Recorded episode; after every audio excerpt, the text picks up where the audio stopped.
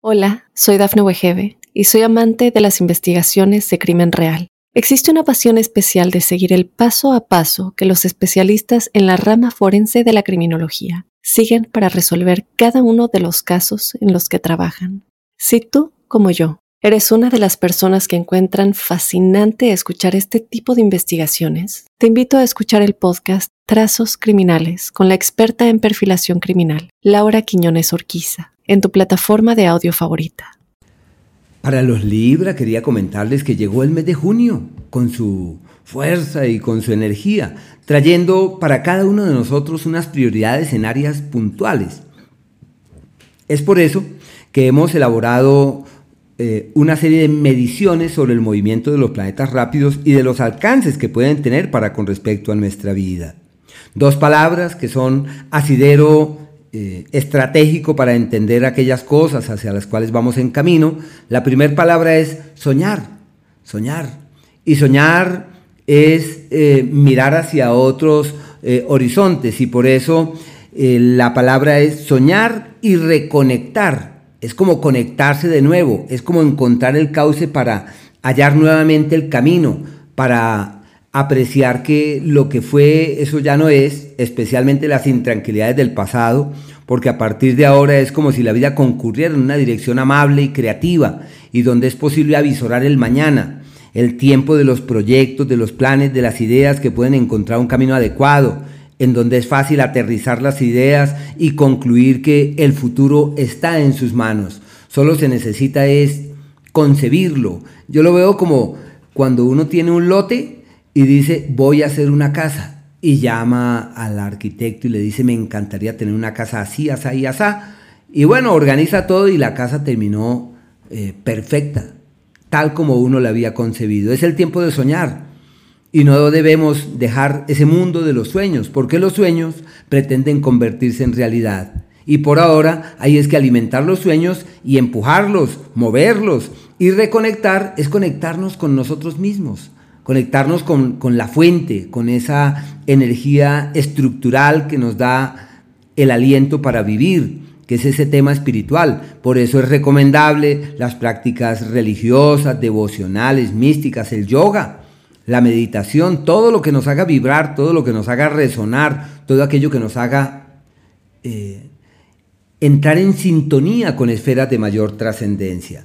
Pero bueno, Quería contarles que el planeta Mercurio hasta el día 10 avanza por el sector de los contratiempos. Hasta el día 10, imagínense que el último planeta, porque Mercurio es el último, en este sector han estado cuatro planetas que es sinónimo de casi seis meses que han tenido de mucha turbulencia, de mucha intranquilidad, de malestares, de preocupaciones. Eso se acaba el día 10. Gracias a Dios se acaba el día 10, a partir de allí ya tienen todo de su lado para caminar hacia mejores mañanas. Pero bueno, hasta el día 10 ya se sabe que hay que cuidar las vías respiratorias, es un periodo de problemas gratuitos y más aún que Mercurio estuvo retrogradando casi dos meses con mucho problema gratis, uno le llama el tiempo de los problemas gratuitos, hasta el día 10. Desde el día 10 cambia la energía y a partir de ahí dicen, bueno, ya puedo soñar, ya puedo argumentarme de una manera distinta, ya puedo pensar en un mejor mañana, ya sé que hay un mejor futuro, yo si me empeño en esto lo podré lograr y claro, todo se les da divinamente, se abren puertas de viajes, de opciones, de viajes, de posibilidades de mirar hacia otras latitudes de la mejor manera. Y su vida espiritual, un ciclo lindísimo para hacer énfasis también en eso. Y desde el día 26 entran en el ciclo del éxito, como si ya todo se destrabara, se resolviera y pudieran brillar eh, pudieran sobresalir, pudieran destacarse, eh, su palabra, su expresión, su verbo. Se requiere cuidado con la palabra, pero de todas maneras es el periodo de mayor visibilidad que se forja a partir de allí. El Sol hasta el día 21 está en el eje de los proyectos, de los viajes, muy parecido al planeta Mercurio, los dos están en el mismo escenario, reforzando la espiritualidad, la fe, la devoción, el misticismo, los viajes y también de establecer las bases de todo aquello que pueda caminar hacia un mañana adecuado. Y por eso se le llama eh, cimentando el futuro debidamente.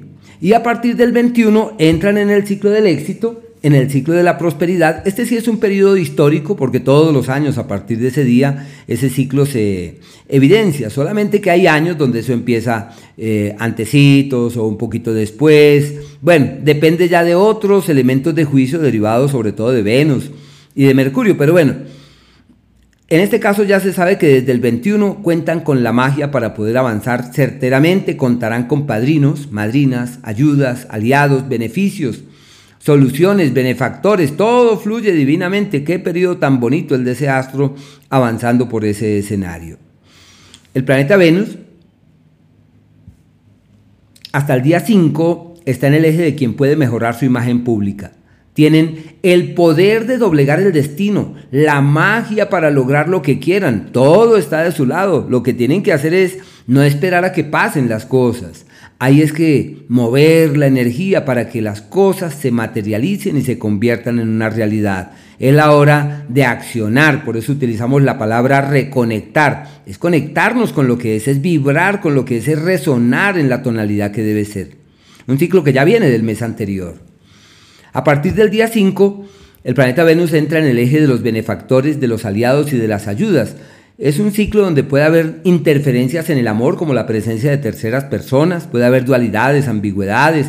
Eso sí, se refuerza la amistad, la camaradería. Es fácil llamar a la amiga, al amigo, compartir, reunirse, eh, interactuar, eh, departir, escuchar, expresar. Bueno, todo lo que atañe a esa relación con el mundo, todo eso se da perfectamente. Situación que se refuerza enormemente con la presencia de Marte también en ese lugar. Solo que Marte ya habla de la posibilidad de hacer negocios, de asociarse, de hacer cosas con terceros. Y sí, la interferencia de terceras personas en el amor pretende ser una constante durante ese periodo, de allí el cuidado que deban tener. Bueno, hay unos días donde todo sale como en contravía y se requiere de mesura y se requiere de prudencia. Esos son los días 23, 24 y 25.